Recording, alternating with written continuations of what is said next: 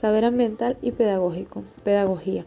En áreas más generales es un área de la educación que nos permite reflexionar, formar y moldear con los cuales queremos formar un sujeto.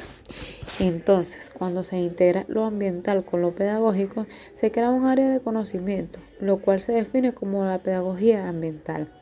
Es un área en el cual empieza a finales de los años 90, lo cual se ve con la necesidad de formar sujetos conscientes de lo que sucede en el ambiente que son los efectos que vemos que deterioran al ambiente, como el calentamiento global, la capa de ozono, entre otros.